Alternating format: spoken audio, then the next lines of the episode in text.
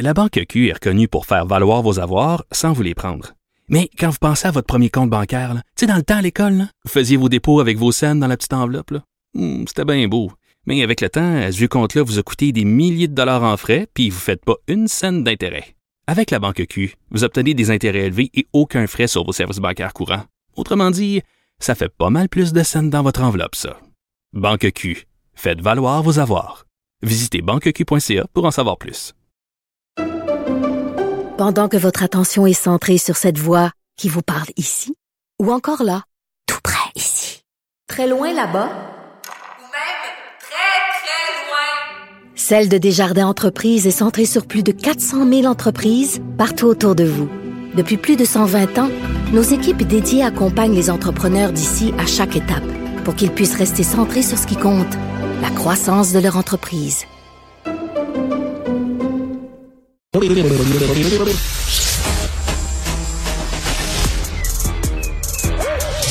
Mathieu Bocoté. Il représente un segment très important de l'opinion publique. Richard Martineau. Tu vis sur quelle planète? La rencontre. Je regarde ça et là, je me dis, mais c'est de la comédie. C'est hallucinant. La rencontre. Bocoté. Martineau. Écoute, Mathieu, il y a quelque temps, euh, je me suis, euh, j'ai commencé à lire les romans de James Bond parce que je voyais les films, j'avais jamais lu les romans, donc euh, j'ai acheté quelques romans de James Bond pour vrai, et je suis outré. Je suis offensé. Sais-tu qu'il n'y a pas de non-binaire dans les James Bond? Il n'y a personne qui a un genre fluide. Ah, Qu'est-ce que t'en sais? Qu'est-ce que t'en sais? Peut-être le dissimulité à cause du climat de non-binarophobie qui était présent à l'époque de James Bond? Ah, ah! voilà mon argument. mais, mais bien sûr, on fait référence au fait que on en parlait la semaine dernière, en fait, Charlie la chocolaterie, l'univers de Roald Dahl, euh, euh, ça va être réédité et ça va être réédité sur le mode réécrit par des lecteurs de sensibilité qui vont réécrire le texte pour l'adapter au temps présent, pour biffer ce qui pourrait d'une manière ou de l'autre heurter différentes minorités euh, qui pourraient se sentir victimes de sexisme ou de grossophobie. Et bien là, maintenant, c'est Ian Fleming qu'on décide de revisiter, euh, donc l'univers de James Bond, en euh, décidant de le réécrire pour biffer des, des passages qui pourraient être accusés euh, d'une manière ou de l'autre de- d'entretenir le racisme envers les Noirs. On précise que c'était dans un article du Télégraphe euh, il y a av- avant-hier, je crois. On précise dans l'article, et c'est assez intéressant, que le racisme anti-asiatique, cela dit, lui, les passages ne seront pas réécrits. De même que les passages où on se moque d'une manière ou de l'autre des homosexuels.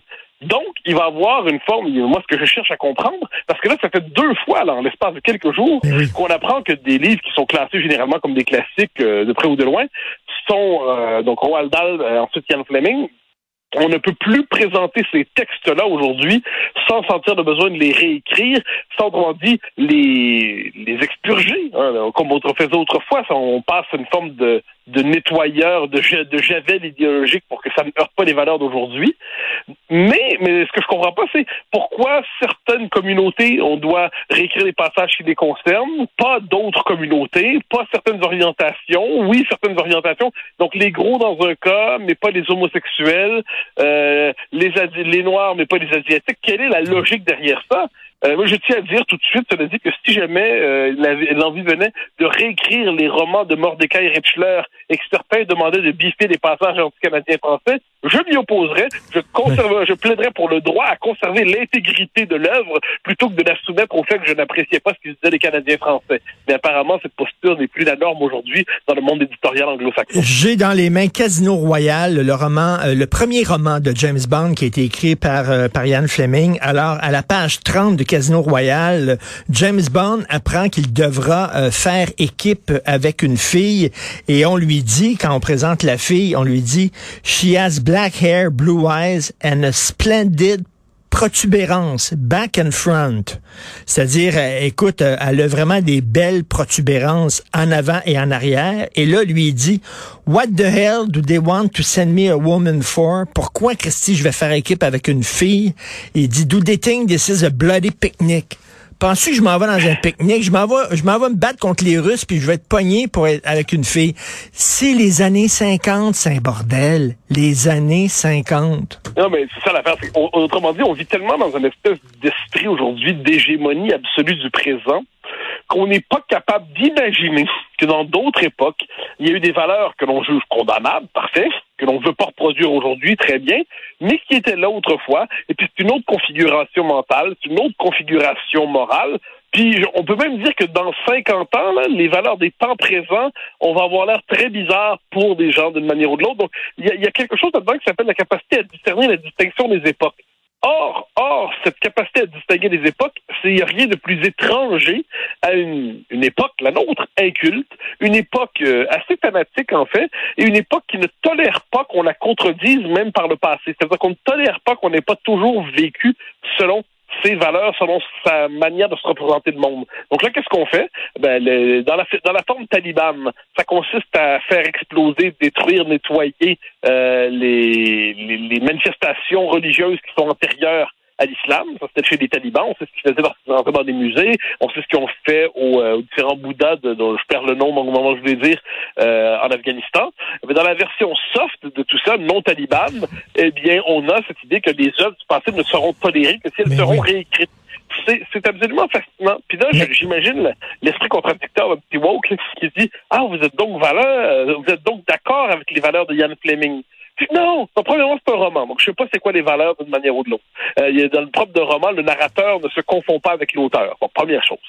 Deuxièmement, deuxièmement, c'est les valeurs de notre temps et je ne me sens pas obligé d'adhérer au contenu Mais- moral d'un livre pour savoir qu'il s'agit d'un bon livre, d'un grand livre. Mais- mais- Il y a mais- quelquefois des romans qui peuvent nous heurter et qui, par ailleurs, ont une vraie valeur esthétique. J'en viens à Mordecai Richler. Ben, c'est le fun d'être dépaysé. Dépaysé. Moi, quand je lis, mettons, là, je sais pas, un roman du 19e siècle, j'adore les auteurs français du 19e, le Dumas, Zola, Flaubert, euh, toute cette gang-là, Balzac, je les aime. Je m'attends à être dépaysé. On me, on m'arrache de mon époque et là, je, je rentre dans une autre époque qui, qui ne parle pas ma langue, qui ont pas les mêmes valeurs que moi et c'est exotique, c'est le fun. Là, non.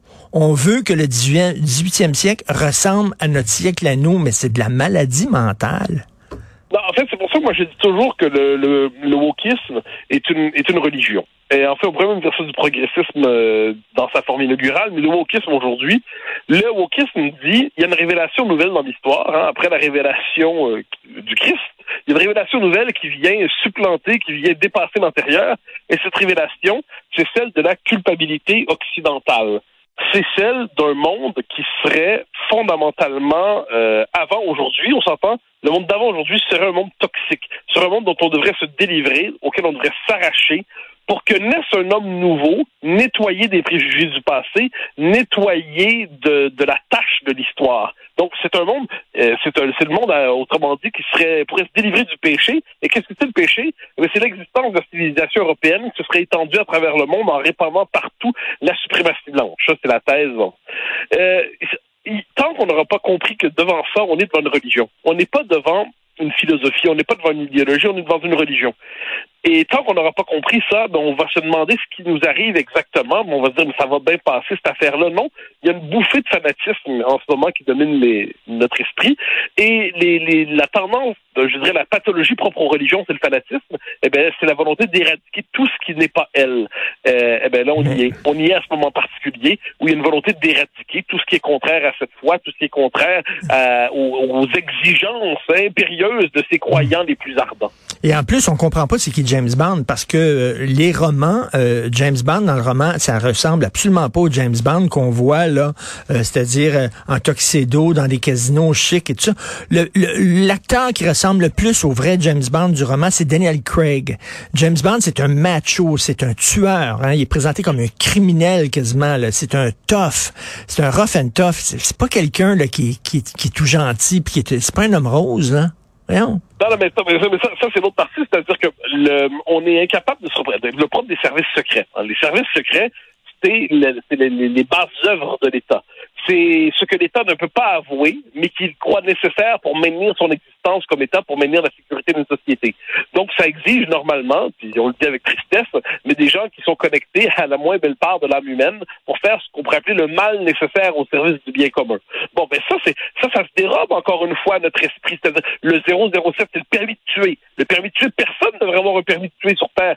C'est atroce d'avoir le permis de tuer. Mais l'État se donne ce droit-là pour assurer sa conservation et par là assurer la conservation de la société qu'il protège. Donc, tout ça, c'est étranger à l'esprit des temps présents. Donc, quand on se tourne ensuite des, vers des personnages comme ça, euh, le propre du cinéma, c'est de lisser. Hein. Le propre du cinéma, quelquefois, euh, je veux dire, euh, présenté sur le mode un peu angélique des personnages méchants. Bon. Mais cela dit, quand on se plonge dans les romans, j'en ai lu quelques-uns au fil du temps. Euh, non, effectivement, le James Bond des romans est un peu plus abrupt, hein, et un, oui. peu plus, un peu plus rugueux. Ben Mais oui. encore une fois, encore une fois, encore une fois, ça exige tout simplement qu'on soit capable de se plong- plonger dans un univers qui n'est pas spontanément le nôtre. Mais c'est quoi le concept qui domine Mais- l'université aujourd'hui? C'est le safe space. On veut évoluer dans un environnement sécuritaire, un environnement où on se sent jamais menacé, un environnement où on se sent toujours chez soi. Ah ben, ça donne quelque chose d'un peu, d'un peu étrange et ça pousse pas la curiosité intellectuelle et littéraire. Et pendant ce temps-là, on accepte par contre qu'il y a des rappeurs euh, afro-américains qui euh, traitent les filles de you fucking bitch, puis you con, puis tout ça. Là, ça c'est parfait, ça c'est correct. Faut pas toucher à ça. C'est, ridicule, c'est qu'il y a pas, il y a pas de règles, il y a pas de règles. Tout ça est totalement arbitraire. Est-ce qu'on va réécrire le Coran? J'aimerais ça, moi, parce qu'il y a des passages dans le Coran assez croquignols, merci. Ah ben là, c'est- drôle que selon, c'est, que selon les codes de l'islam, tu ne pourrais pas parce que c'est un, un texte incréé, le Coran. Alors que dans le, le- le- la Bible, catholicisme, eh bien, il faut jamais oublier ça, j'aimerais le rappeler. C'est, c'est pas le, le- c'est pas écrit de la main de Dieu, la Bible dans le catholicisme. Qu'est-ce que c'est? Ce sont des textes anciens rassemblés. Ensuite, sur la pré- présence du Christ, il y a quatre évangiles. Donc, c'est quatre récits différents de la, de, de la vie d'un homme. Et ces quatre récits qui, sans se contredire, ne donnent pas le même point de vue sur lui. Alors, c'est assez intéressant parce que finalement, donc de l'existence même de la figure qui est bon, la figure du Christ, eh bien, les propos sont rapportés. Mais qu'est-ce qui arrive quand les propos sont rapportés, quand on n'est pas devant une vérité incréée Ça laisse la place au travail de l'interprétation, parce qu'on sait qu'est-ce qu'il a vraiment voulu dire par là, qu'est-ce qu'il a voulu demander avec tel propos, avec tel proverbe, et ainsi de suite. Bon. Alors, le travail d'interprétation, qu'est-ce que c'est?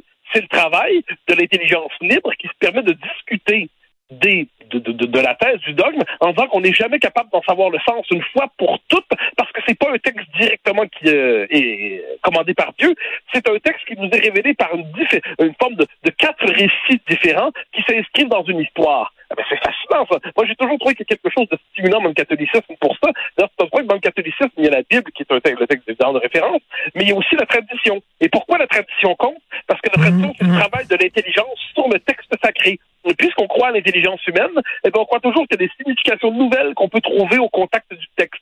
Ça, c'est pour ça que là-dessus, qu'on soit croyant ou non, je trouve qu'une religion qui accorde une place particulière à l'intelligence sous le signe de la tradition, qui toujours interprète le texte dont la signification ne nous est jamais donnée une fois pour toutes, ça crée un espace à l'échelle de l'histoire qui s'appelle l'espace de la philosophie, qui s'appelle l'espace de la réflexion, et c'est pas inintéressant, c'est peut-être pas sans lien aussi avec la croissance de l'Occident à travers le monde.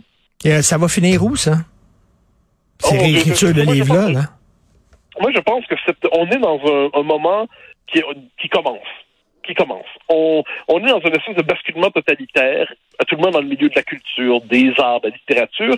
Et ce qui est fascinant, c'est que tu regardes le monde, le monde, le journal français, qui publie aujourd'hui un gros, gros, gros texte sur le wokisme qui ravage complètement les, euh, les écoles de cinéma, les écoles artistiques dans les universités. Et là, c'est drôle parce que le monde nous expliquait il y a tout récemment, il dit, le monde, le monde disait, ah, le wokisme, ça n'existe pas, c'est, le fruit d'une paranoïa de la droite. Après nous avons dit que c'est la paranoïa de la droite, ils nous ont dit, oui, mais ça existe depuis toujours, notamment la destruction des œuvres. Puis là, ensuite, ils nous disent, c'est vrai que c'est récent, mais c'est merveilleux. Puis là, maintenant qu'ils vont en pleine face, ils disent, c'est totalitaire, certes, mais ça repose néanmoins sur une bonne cause à l'origine. Donc, tu vois, c'est assez fascinant. Donc, Je pense qu'on est au Mais début oui. d'un moment dans l'histoire. Évidemment, euh, tous les, le propre des cycles historiques, c'est tout fini par se terminer. Mais on n'est pas à la fin de cette folie. Je pense qu'on est à son tout début. Et voilà pourquoi il faut être intransigeant en la critiquant et ne Mais- pas faire, ne pas se céder à l'idée que ce sont des faits divers dont c'est majeur. James Bond qui est macho, c'est épouvantable, mais Mahomet qui était marié à une fille de 8 ans, ça, il n'y a aucun problème, c'est super trippant. Merci beaucoup, Mathieu. On se reparle demain. Salut. Bye bye. Bye.